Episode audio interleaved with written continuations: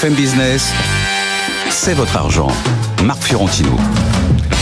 Oui, je sais, vous êtes comme moi, vous êtes très en colère contre ceux de la SNCF qui veulent essayer de nous gâcher les fêtes. Mais moi, j'ai trois bonnes nouvelles pour vous.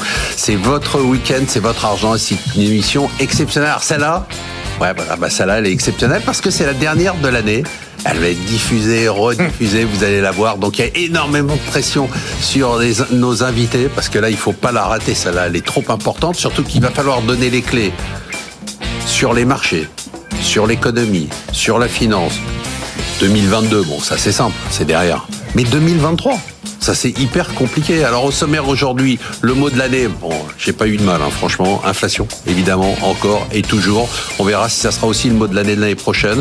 Une question, la hausse des taux va-t-elle continuer Jusqu'à quand? Un chiffre zéro C'est à peu près ce qu'on nous dit pour la croissance l'année prochaine, notamment en France. Alors est-ce que ça sera zéro plus, zéro moins?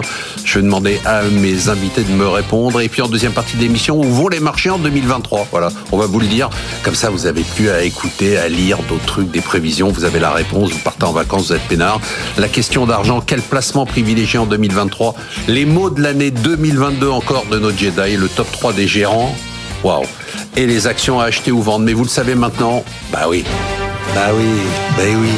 Pour une émission exceptionnelle, il faut des invités exceptionnels. J'ai donc l'immense plaisir de vous présenter notre Jedi de l'économie et de la finance. Il apporte à notre club d'économistes un peu de sagesse, un peu de recul qui sont nécessaires dans ces périodes troublées.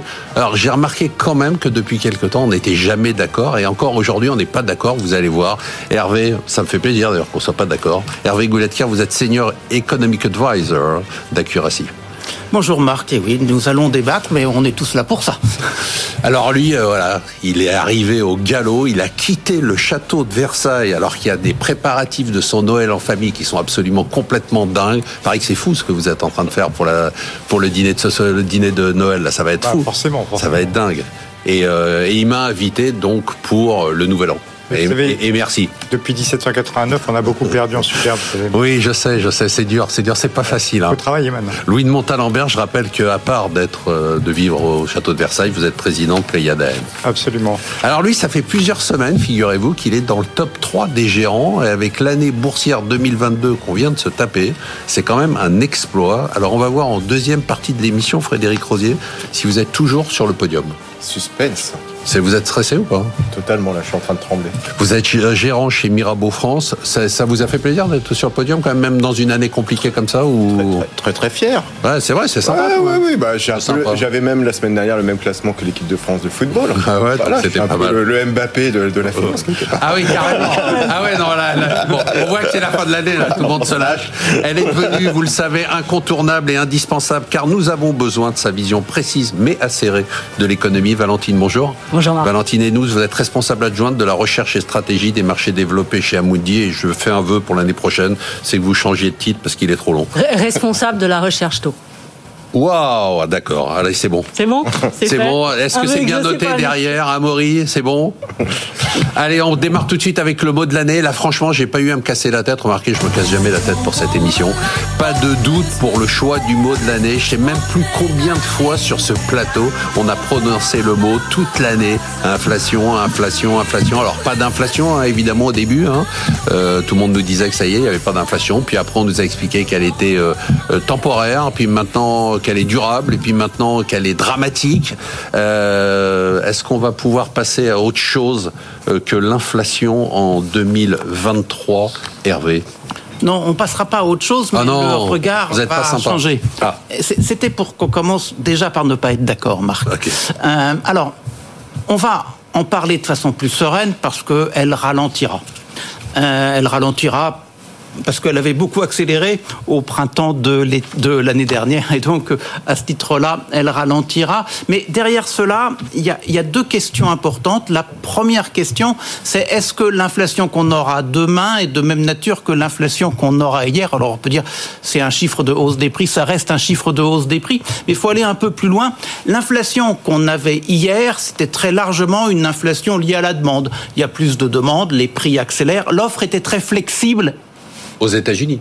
Pas en Europe. Même, en Europe, on bah, avait encore une inflation avec, plus avec le prix de l'énergie, on est dans une inflation par l'offre. Alors, C'est ce que j'ai pu comprendre hein, de ma première leçon d'économie. Vous avez compris, Marc, c'est bien. On avait une inflation très tirée par la demande hier, mais hier c'est avant l'épidémie, c'est avant la guerre. Demain, on voit bien que le monde est en train de changer euh, parce que il y a un fonctionnement de l'économie mondiale, des chaînes de production qui est sans doute moins optimale, parce qu'il y a la transition énergétique qui va solliciter la création d'une offre nouvelle, on l'a pas encore, parce qu'il y a le vieillissement démographique et un marché de l'emploi plus tendu, eh bien on va avoir des facteurs d'offres sans doute plus prégnants que ce n'était le cas auparavant. Donc l'inflation devrait ralentir. Quel va être le nouveau régime d'inflation? Est-ce que c'est en dessous de 2 comme on avait avant? Avant l'épidémie. Est-ce que c'est au-dessus, plutôt au-dessus, beaucoup au-dessus? On ne sait pas en fait cela. On, Même vous, vous savez pas? Si, moi je sais, mais, c'est euh, confidentiel. moi, je, parierais, je parierais sur autour de 3 par rapport à une inflation. Alors, juste pour ramener autour de 3 en zone euro, parce que c'est quand même pas la même chose en zone euro et aux États-Unis. Je dirais de part et d'autre de l'Atlantique, hum. autour de 3 par rapport à 1 avant en Europe et par rapport à 1,5 avant aux États-Unis. Donc c'est quand même quelque chose de différent. Et la question suivante. Ah bon Parce que vous faites les questions et les réponses, ok. Oui, ouais, parce que comme, on n'est pas d'accord, c'est mieux pour moi. Allez-y alors. C'est mieux pour moi.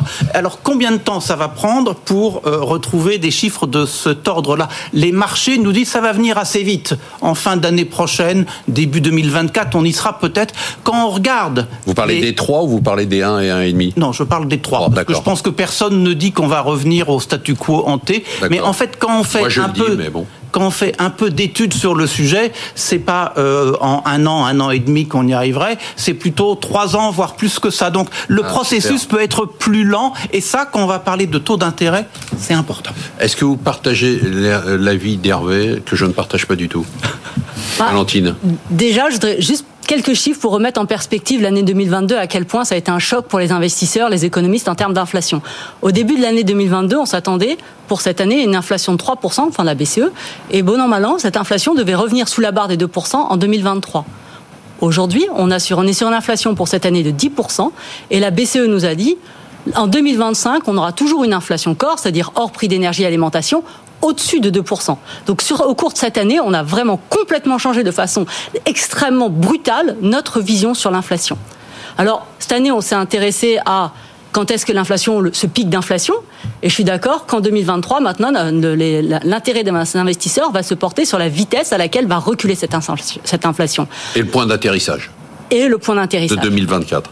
Et je pense qu'on va être encore l'année prochaine sur des chiffres qui vont être encore largement au-dessus euh, des, des, targets de 2% des banques centrales. Mais il y a un point important, c'est que l'inflation va reculer plus rapidement pour moi aux États-Unis que sur la zone euro, pour trois raisons.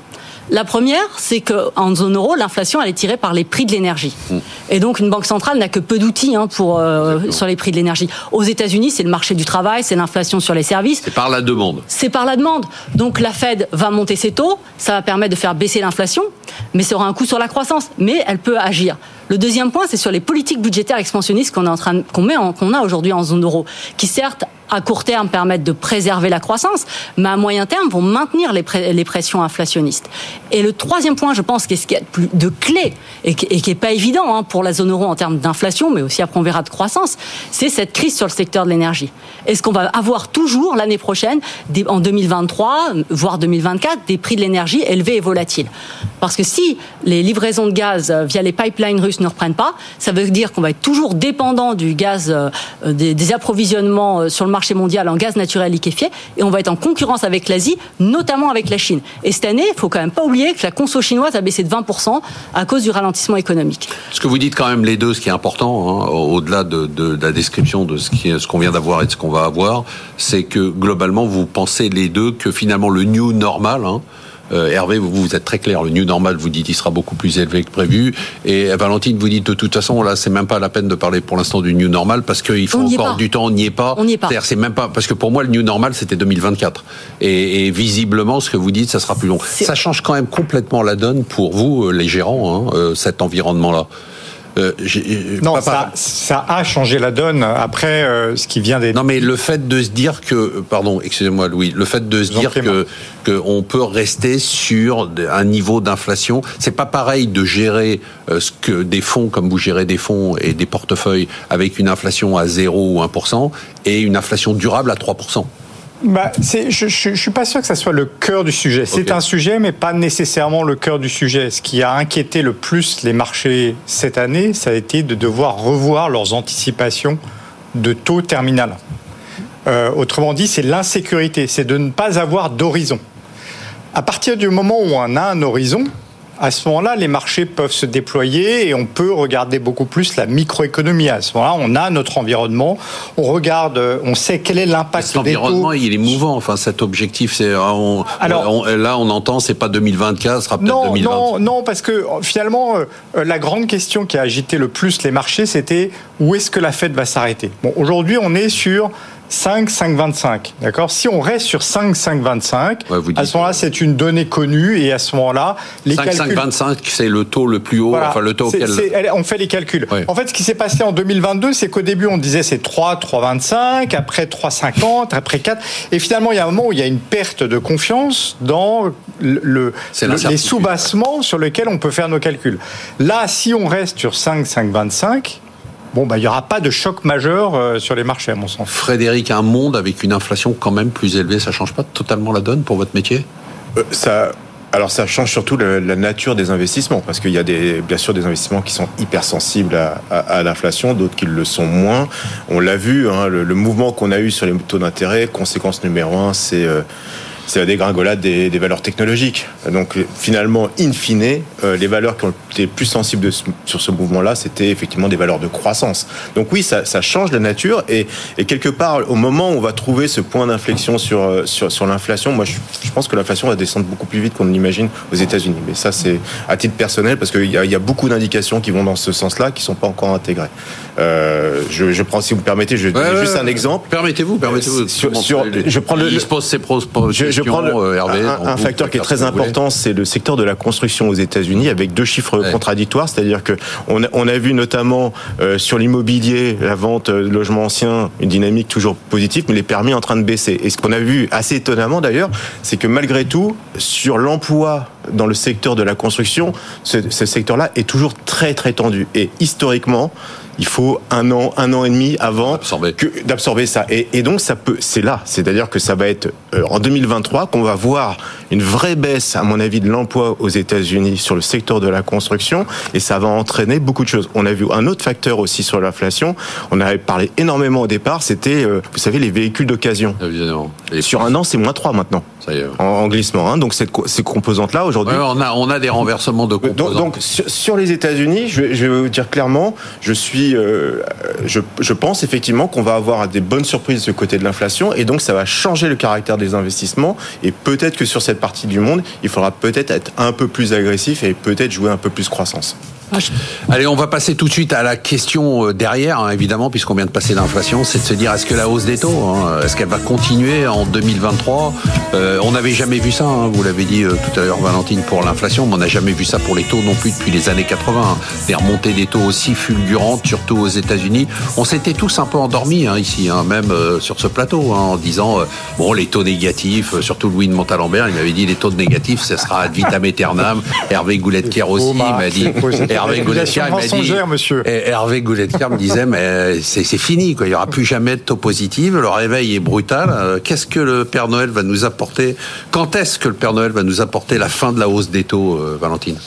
Bah, et oui, je pense que ça a été un, réveil très très brutal euh, cette année. Je pense qu'il faut se rappeler qu'au début de l'année, les taux allemands étaient en territoire négatif. Aujourd'hui, on est il y a un an, allemand, allemand, il y a un an, on était à moins 0,05. Ouais, et maintenant, il y a un an. Ouais, et maintenant, on est largement, euh, enfin, sur l'alto allemand, on est à presque presque 2,4%. Et ça, c'est véritablement les révisions à la hausse des de la trajectoire de l'inflation et des anticipations politiques. mais moi, je vous demande quand est-ce que ça va s'arrêter. Alors, des anticipations de politique monétaire. Alors, je pense que la volatilité et la brutalité qu'on a eue l'année dernière, ça m'étonnerait qu'elle se reproduise euh, cette année. Mais je vois quand même des images très différentes entre les États-Unis et sur l'Europe. Sur les États-Unis, je trouve que l'image est assez simple et je partage ce point de vue qu'on peut être surpris par la baisse de l'inflation aux États-Unis. Aux États-Unis, on va passer pour moi d'un sujet inflation à un sujet croissance de façon assez brutale. Donc, ce qui veut dire qu'à court terme, on peut continuer d'avoir des pressions sur les taux, surtout après les, les récentes baisses qu'on a eues, parce qu'on a encore une économie américaine un peu résiliente, que je trouve que le marché n'a pas complètement anticipé et pris en considération le message très dur, hein, de, dernier message de Powell. Mais bon an, mal an, je pense que le pic, on n'est pas très loin. Sur la zone euro, l'image est beaucoup, beaucoup plus complexe pour deux raisons. La première, c'est parce qu'on a des prix qui sont tirés par l'énergie, et donc les hausses de taux de la BCE et le ralentissement ne pas forcément vont pas être accompagnés par un recul très fort de l'inflation, et aussi qu'on a des politiques budgétaires qui, si les impressions inflationnistes persistent, et si on, les, si, si les, prix de l'énergie sont élevés et persistent, bon, il y a deux inconvénients. Elles vont alimenter à moyen terme les pressions inflationnistes, mais surtout il va falloir les financer et que si on regarde sur le marché euh, de la dette euh, d'État, les montants nets qu'on va émettre, net des émissions de la BCE, c'est-à-dire ce que le marché va devoir absorber, ça double l'année prochaine. Et donc ça, c'est quand même.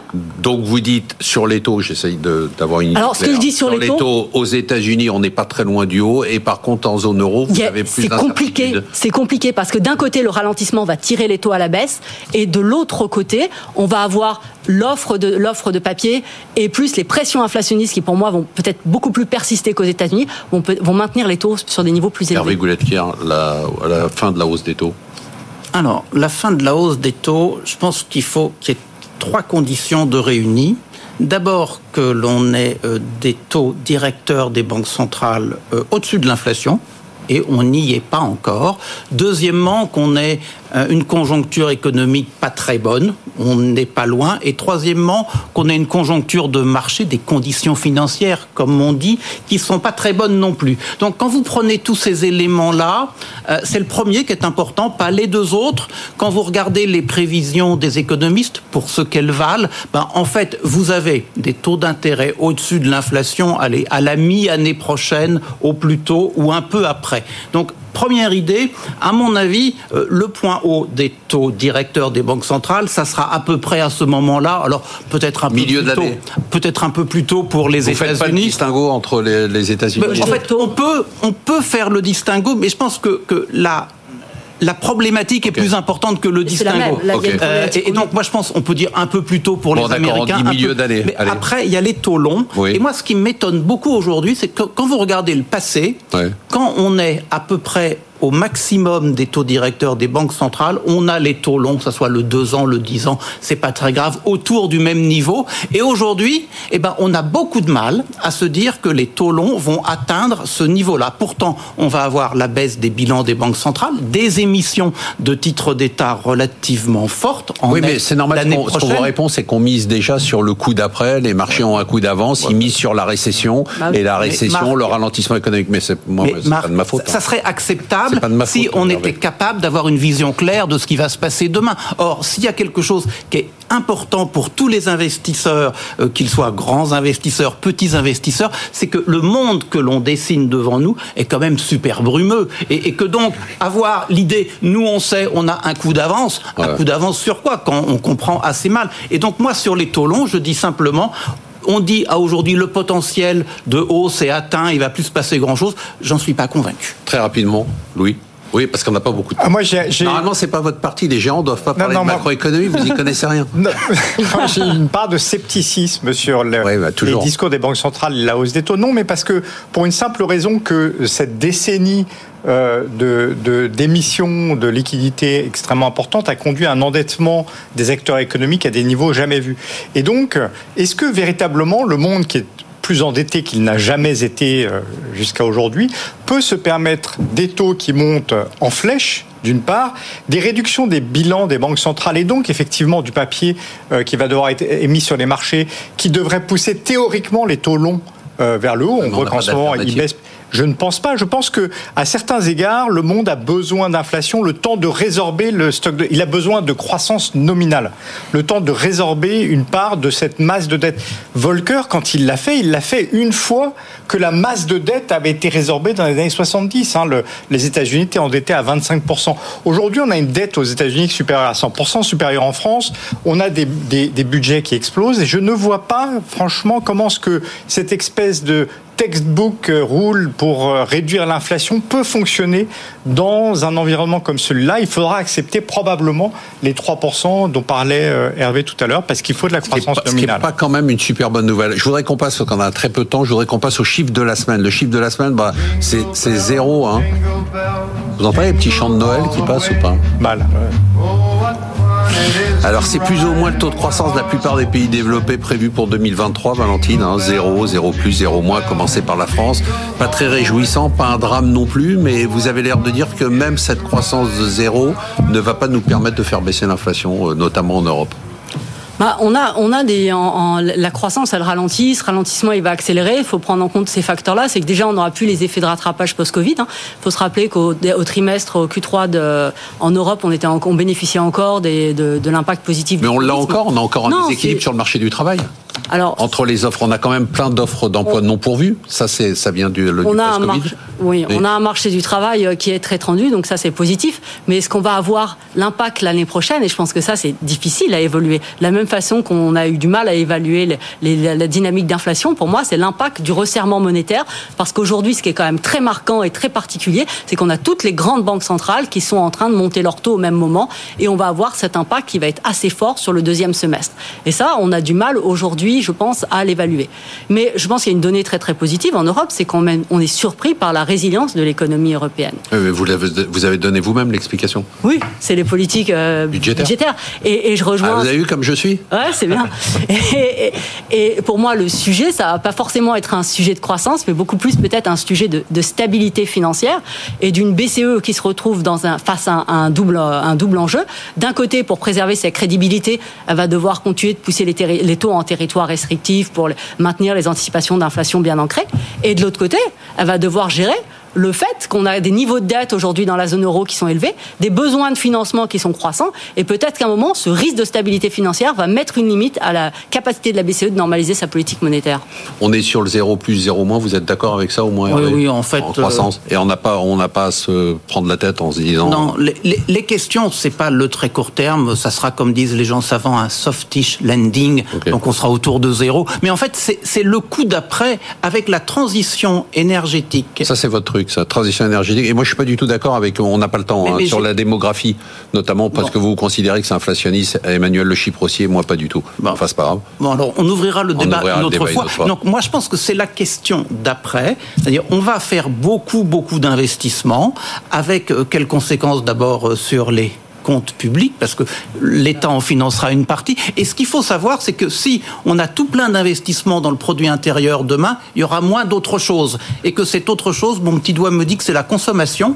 Et que donc, en fait, le, le profil de la croissance demain, c'est compliqué. Donc c'est zéro aujourd'hui ou demain, mais après-demain, qu'est-ce qu'on va avoir avec quel contenu? Là, on est très flou sur le sujet. Et, pourtant, quand on veut faire des investissements un peu longs, c'est important de comprendre cela. Frédéric Rosier, que vous étudiez les entreprises hein, en, micro, vous regardez la macro, mais vous regardez aussi la micro. Quels sont les signaux? C'est croissance zéro, vous avez ça aussi? Bah, Pour l'instant, le marché l'anticipe pas. C'est ça qui est un petit peu embêtant. Et quand vous parlez aux entrepreneurs, euh, bah alors, déjà, on a des premières indications. On a eu des publications là récemment. Euh, je pense notamment à une société américaine qui s'appelle Micron dans les semi-conducteurs. Et qu'est-ce que nous dit cette société? C'est effectivement euh, ça investit moins. Ça investit moins, par exemple, dans des secteurs très porteurs comme le cloud ça investit moins euh, dans tout ce qui est NAND, mémoire flash. Donc on voit bien que toutes les, les données de la fabrication de produits électroniques, c'est, c'est, ça commence à se restreindre. Et là, c'est pas intégré dans le marché parce qu'au moment où on se parle, on attend une croissance bénéficiaire l'année prochaine aux États-Unis de l'ordre de 6-7%, euh, ce qui est absolument incompatible avec un scénario euh, de, de décroissance. Hein, Mais est-ce que les remontées que vous avez des dirigeants d'entreprise, pour l'instant, c'est des remontées Pour, pour l'instant, pour l'instant, c'est, c'est honnêtement, alors beaucoup. C'est, ça, je suis désolé je, vais dire un gros mot, inflation, ça apparaît dans tous les rapports aujourd'hui euh, des, entreprises. C'est le mot qui a été le plus utilisé. Euh, C'était le mot de l'année de l'émission. C'était mais alors, c'est, on l'a pas inventé ce mot hein, pour le coup. c'est vraiment les, entreprises qui clairement aujourd'hui sont assez larges finalement dans les guidance qui donnent l'année prochaine parce qu'il y a beaucoup d'aléas. Et l'aléa numéro un, bien sûr, c'est toute la chaîne de, de production, les salaires les matières premières aujourd'hui qui leur donnent finalement une absence de visibilité. C'est cette brume dont a parlé Hervé tout à l'heure avec beaucoup de poésie. On se retrouve en deuxième partie de l'émission. On va se poser la question de savoir. Non, on va pas se poser la question. On va vous dire où vont les marchés en 2023. On va vous dire quel placement privilégié pour 2023. Les mots de l'année 2022, le top 3 des gérants, les actions à vendre et à acheter.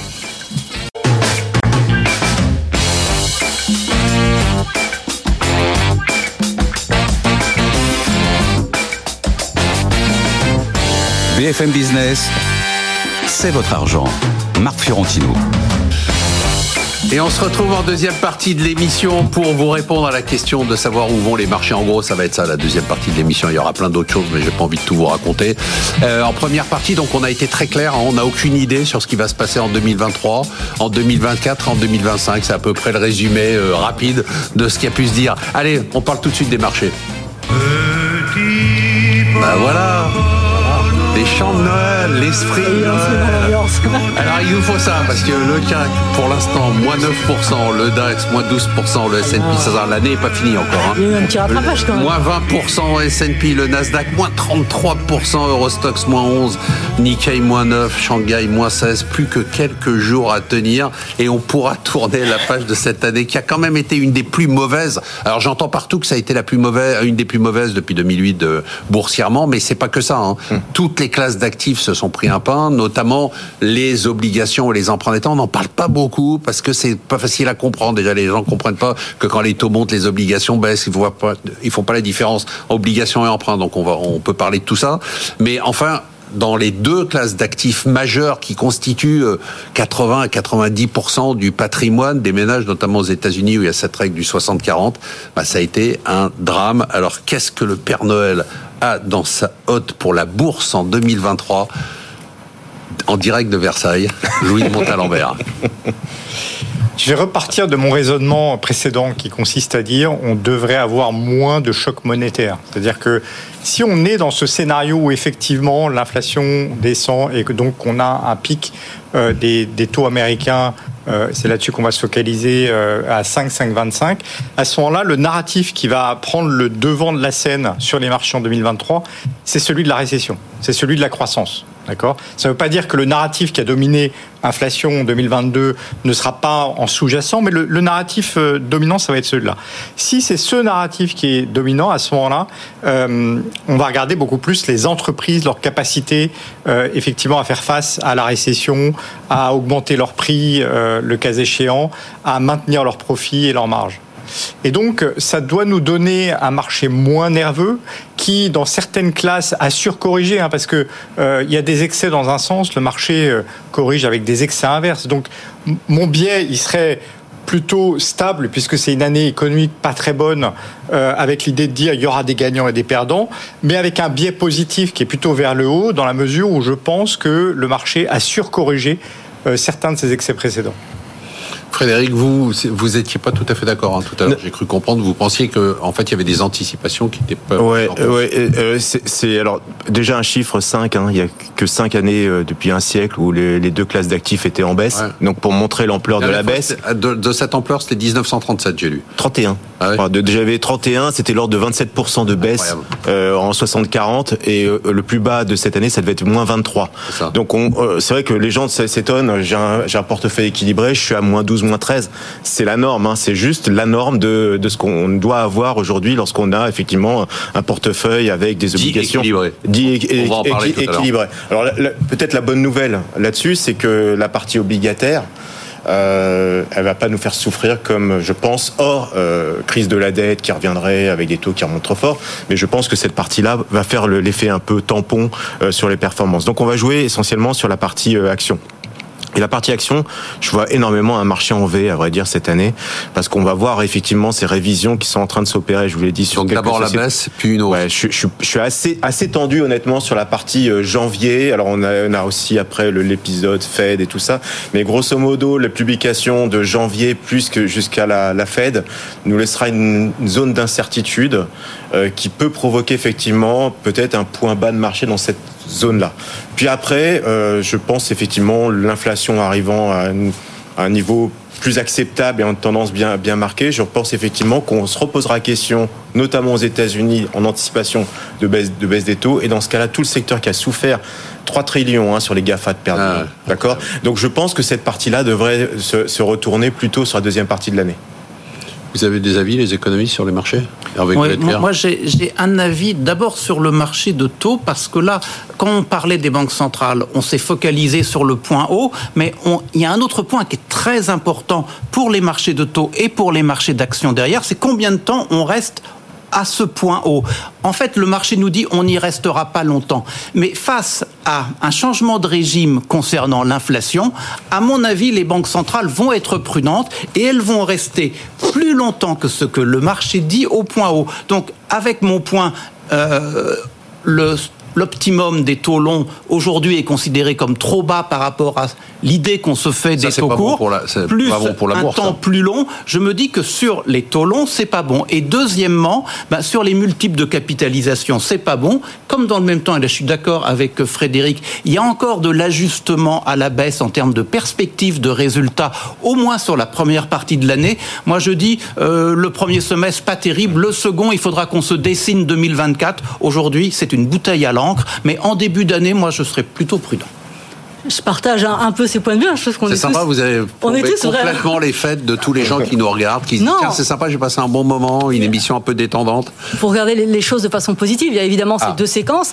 La première séquence, ben, il faut qu'on arrête, il faut qu'on ait une vision très précise de cette trajectoire d'inflation et tout ce que les banques centrales vont devoir faire pour ramener cette inflation de façon durable sous les 2%. Donc on, a le gros, le gros est quand même fait. Il reste quand même encore une partie à faire. Donc ça c'est pour la, marquer la première partie. Après je pense qu'on va passer de ce sujet inflation à un sujet croissance et que le pro ralentissement n'est aujourd'hui pas encore complètement valorisé par les actifs risqués. Mais une fois que ça sera bien valorisé, je pense qu'il y a un point d'entrée très très fort et qu'il ne faudra pas louper l'année prochaine sur les actions. Et entre-temps, il y a quand même des opportunités très intéressantes, notamment sur la dette et sur les émetteurs bien notés.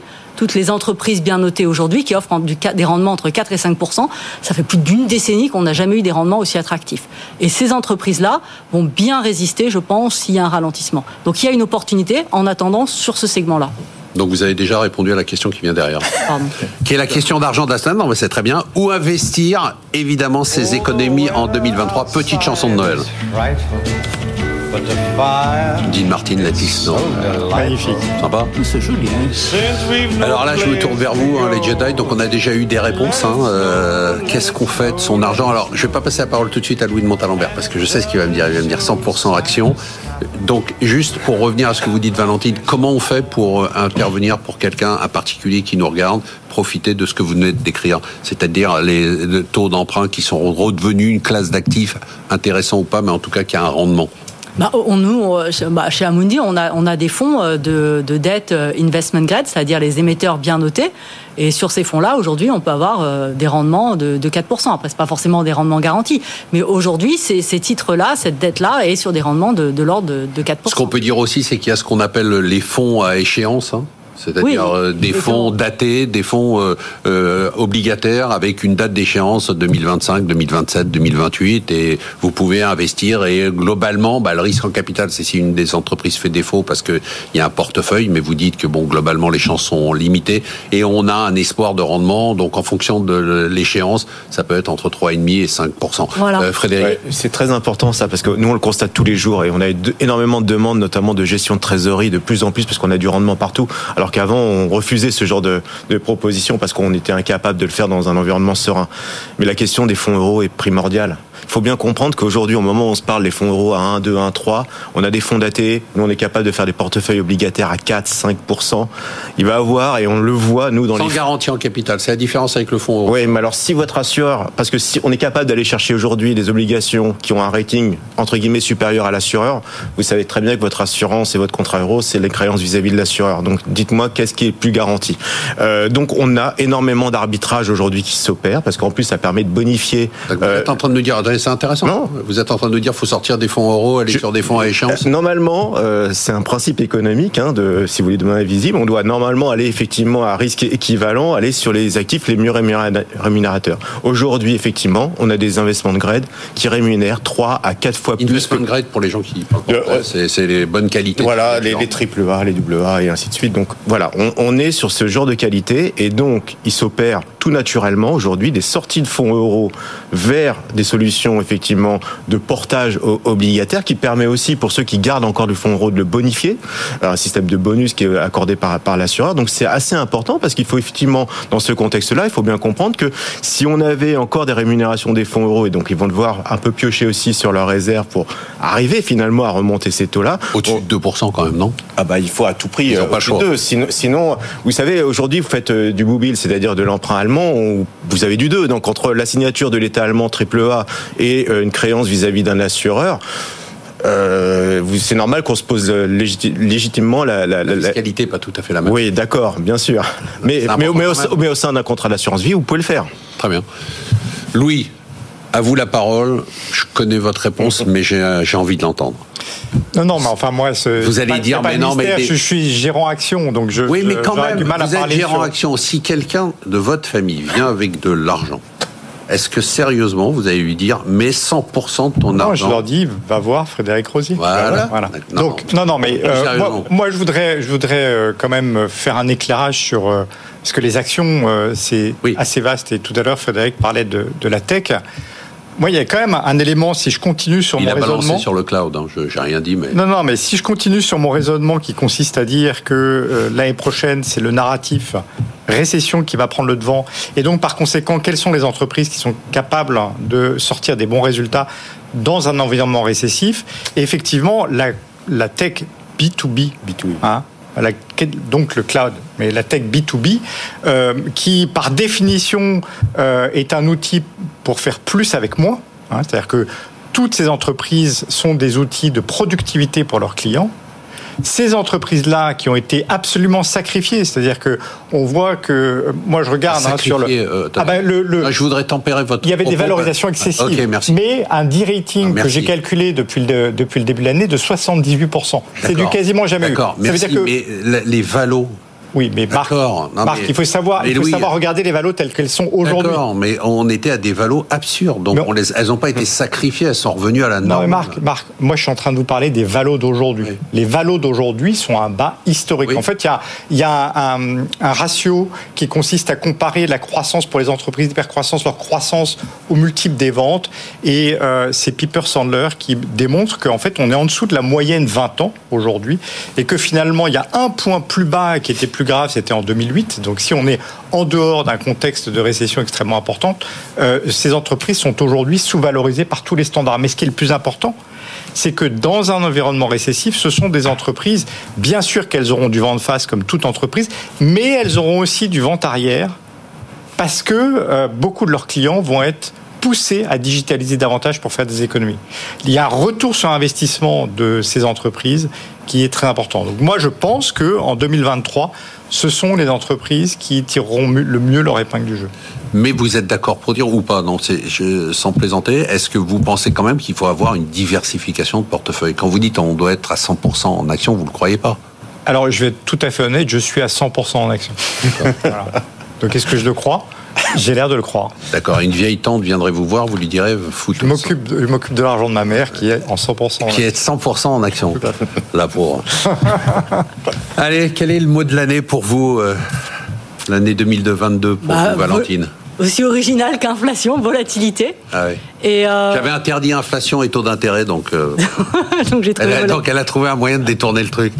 Non, alors volatilité. Alors euh, cette année, on a une volatilité très forte sur les taux, parce que comme on a expliqué, grande surprise sur la trajectoire de l'inflation, sur les, ce qu'allaient faire nos banques centrales.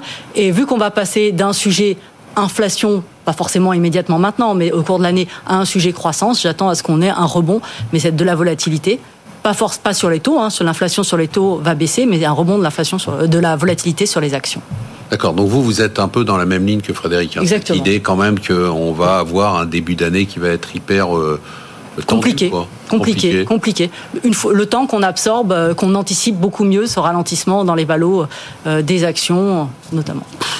Démoralisant. Frédéric alors du latin, fluctuate nec mergitur, la devise de Paris, hein, qui n'est pas tout corps plongé dans un véhicule fini dans un bouchon, c'est euh, l'indice l'indice parisien CAC 40 total return qui est à moins 5 et vous savez, nos amis euh, confrères de Saxo nous sortent toujours les dix euh, scénarios les plus improbables, les plus dangereux sur les marchés. Je pense qu'on a coché énormément De, de, de, choses. Et, et, si on nous avait dit en début d'année euh, conflit, hyperinflation, remontée historique des taux d'intérêt, je pense que tous autour de cette table, on aurait imaginé un marché qui finisse l'année à moins 30 ou moins 40, et on est à moins 5. Alors pourquoi? Parce que les secteurs de l'énergie notamment, Total à Paris, mais pas seulement Exxon aux États-Unis, a soutenu la tendance et a amorti le choc. Le luxe aussi un peu quand même. Le luxe euh, euh, règne moins 30. Hein.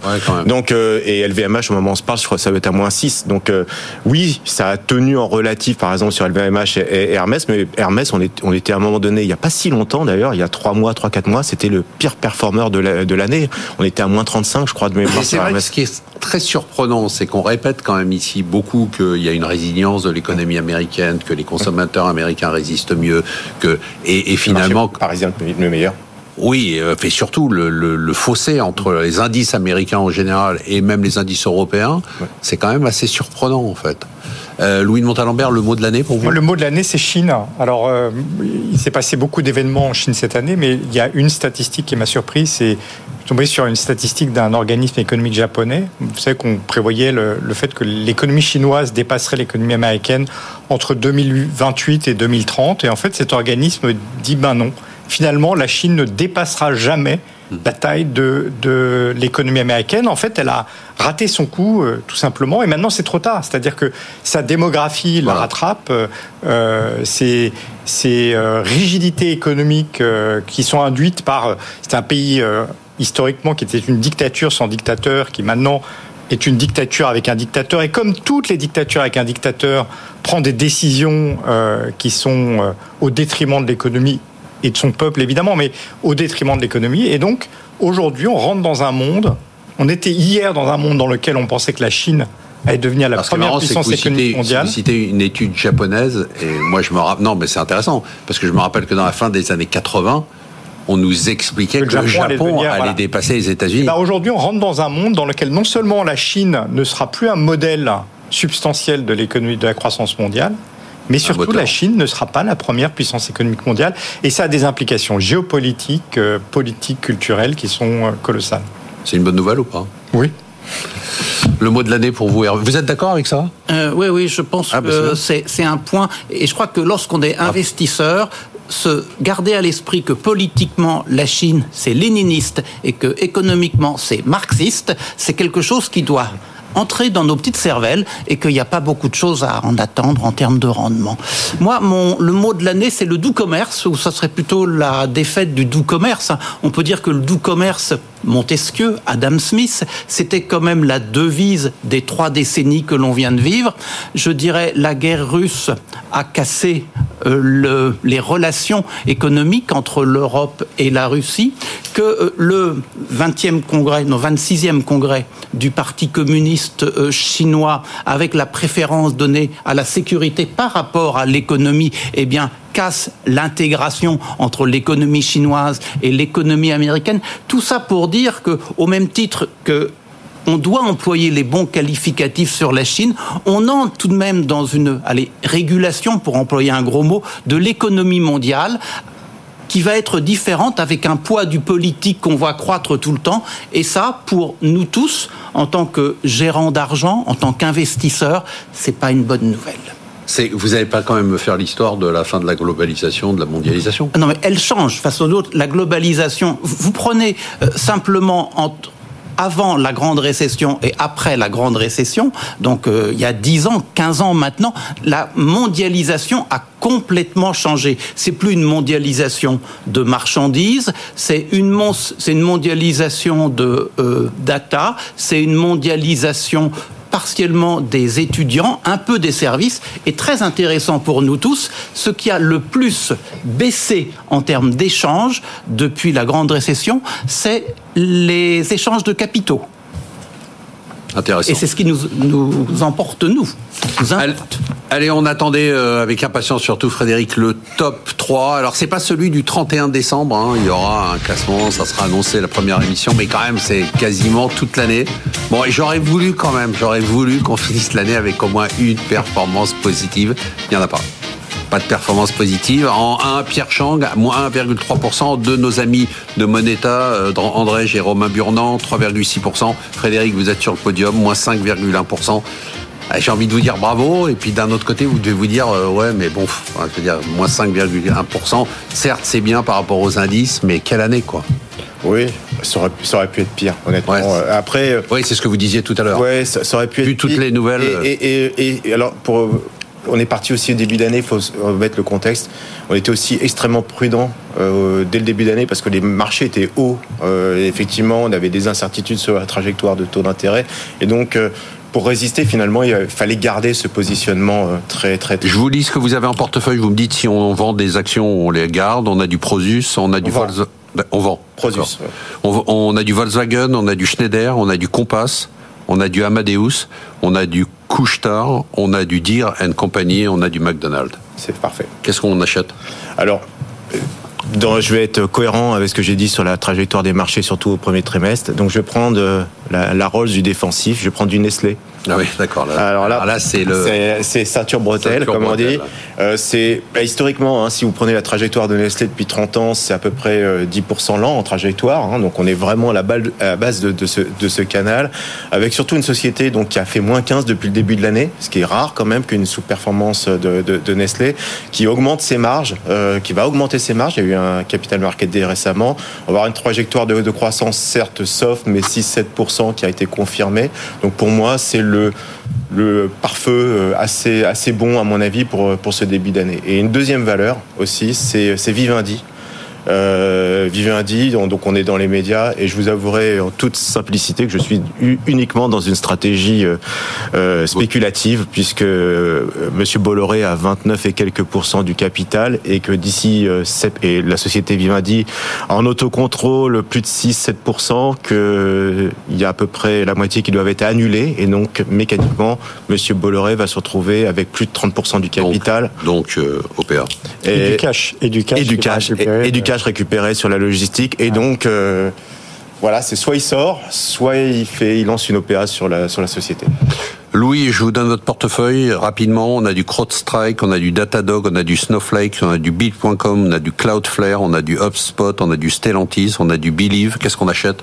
Alors déjà, une chose, c'était pas du tout le portefeuille à avoir en 2022. Mais je pense que c'est le portefeuille à avoir en 2023. ça marche comme ça, un hein, moment ou l'autre. Bah, c'est bien, c'est sympa.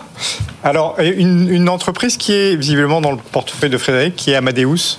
Euh, Amadeus, c'est un leader mondial euh, sur l'externalisation de tout ce qui est booking, paiement pour le voyage aérien au premier chef.